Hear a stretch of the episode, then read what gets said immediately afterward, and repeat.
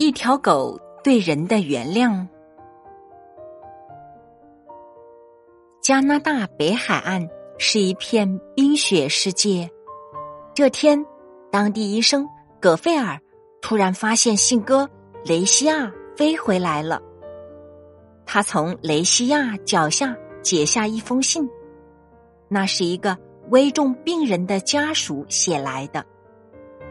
病人在六十多公里外的一个小镇上，在这个冰天雪地的世界里，狗拉雪橇是最好的交通工具。他拿起药箱，奔出屋子。屋外的四条大狗一见到主人，马上摇头摆尾的围上来。贝克、汉斯、拉托、夏里，都跟我来。他架上雪橇。朝冰原驶去。忽然，四处传来冰层的断裂声。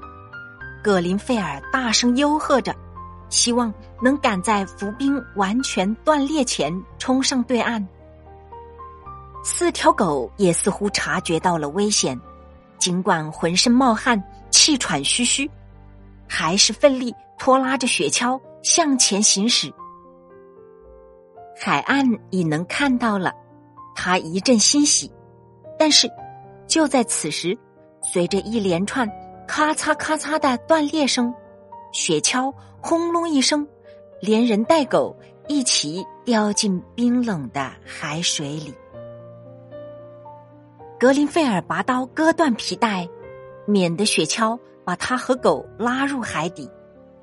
四条狗和他一起游向就近一块。有两张乒乓球桌大小的浮冰，但是浮冰边缘太滑，冻僵的手使不上劲，一次次努力都失败了。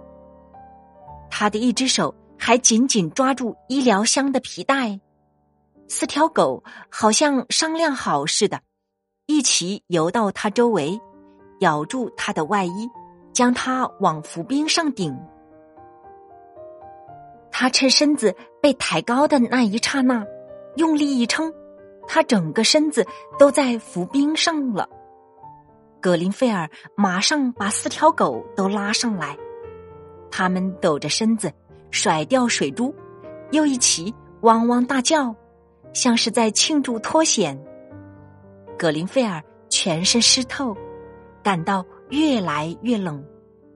起初是四肢发抖。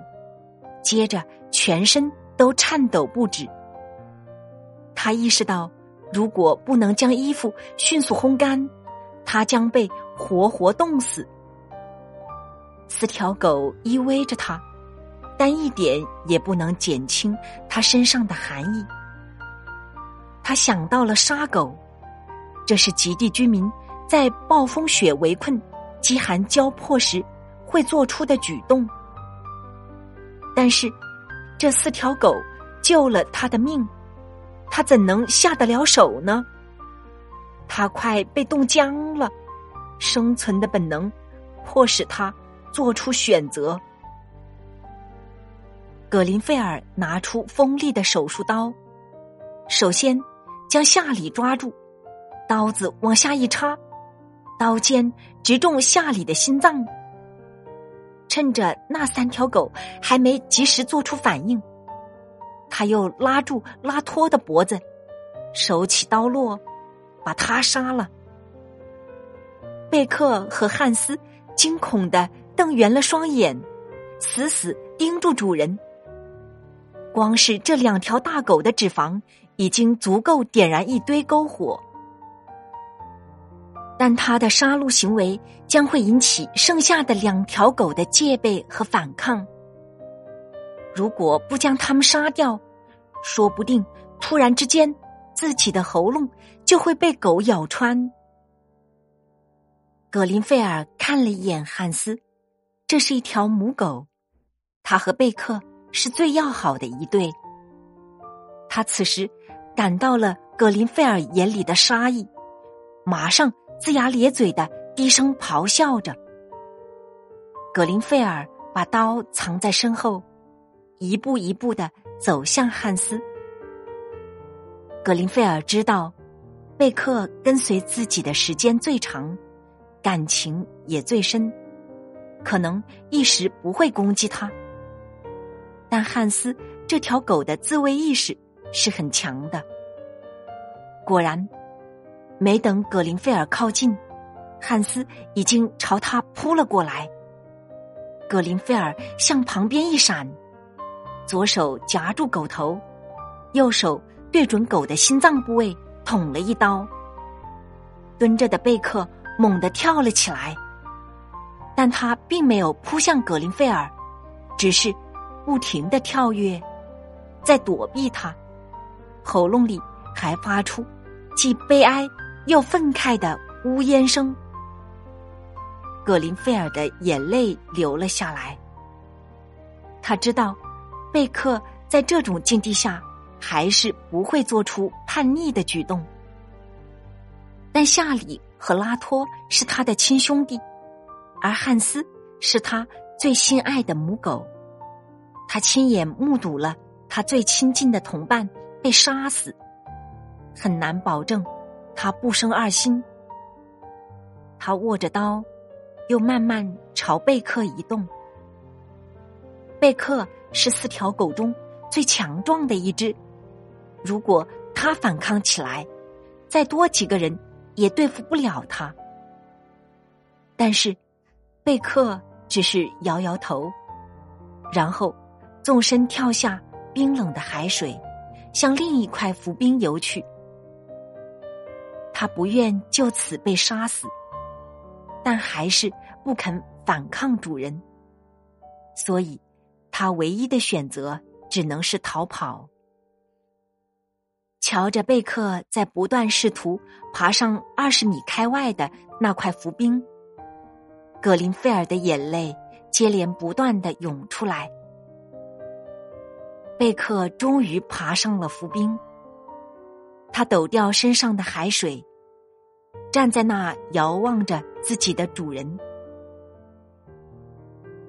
格林菲尔用力把三张狗皮剥下来，脱下湿淋淋的衣服，将还有点温热的狗皮裹在身上，接着把酒精浇在狗的脂肪上，用火石点燃，一个特殊的火堆熊熊燃起，火堆底下。有狗的躯体隔着，免得火直接将浮冰烤化。他就是火烤了几块狗肉，半生不熟的吃下去，又割了几块生肉扔到贝克那边。贝克只是看了看，便掉头闪开了。这时一阵大风吹来，格林菲尔所在的这块浮冰。向外海飘动的速度加快了。浮冰如果离开冰原太远，不是慢慢的融化，就是被汹涌的海浪打碎，它也会重新掉进冰冷的海水里冻死。他连忙用一根狗的腿骨当桨，努力向冰原划着，但仍不能阻挡。浮冰继续向外海移动，葛林菲尔心里暗暗着急。只见贝克从对面的浮冰上跳入海中，游到这块浮冰前，他用头顶着浮冰，四条腿用力猛蹬，向外海浮动的浮冰竟然停止了，然后又向冰原飘回。格林菲尔此时感动极了，同时还对贝克生有深深的愧疚。浮冰慢慢的移动着，过了一会儿，他看见贝克的动作渐渐变缓，鼻子、嘴巴发青，知道他冻得快不行了，赶紧伸手想把他拉上来。贝克一摆头。躲过了他的手，他再把手伸过去，他又躲开了。他知道狗的脾气，只好暂且由他去了。只是加快了划桨的频率，希望尽快回到冰原，好让贝克早点上来。在贝克和他共同的努力下，浮冰终于靠上了冰原。格林菲尔赶紧将贝克捞上来，又抓起了药箱，纵身跳上冰原。他想把贝克抱在怀里，用自己的体温去温暖他。但是，贝克挣脱了，几乎冻僵的贝克稍一喘息，马上又艰难的站起来，歪歪扭扭的向远处走去，然后站稳下来，远远的望着他。格林菲尔又难过又愧疚，他知道贝克此刻仍对他心存戒备，生怕他把自己杀了。经过半个小时，一架沿海岸巡逻的警用直升飞机发现了余音缭绕的火堆。火堆旁边还有一个人，警察立即把飞机降在附近。费林格尔一见到向他走近的警察，就说：“快快送我去救病人！”由于抢救及时，病人终于脱离了危险。晚上，刚回到家的葛林费尔正疲惫不堪的歇息，听到大门口有响动，他疑惑的站起来，打开门一看，原来是贝克。他正半立着，用爪挠着门。他一把紧紧的将贝克搂住，同时心里责骂着自己：“真该死！当时我只顾抢救病人。”怎么就没有想到贝克还在冰原上呢？幸亏贝克身体强壮，没被冻死，而且他最终还是原谅了主人，又回到他身边。格林费尔心里一阵欣喜，又一阵惭愧，眼泪又一次淌下来。贝克一边有气无力的摇动尾巴，一边伸出舌头来。舔着主人脸上的泪水。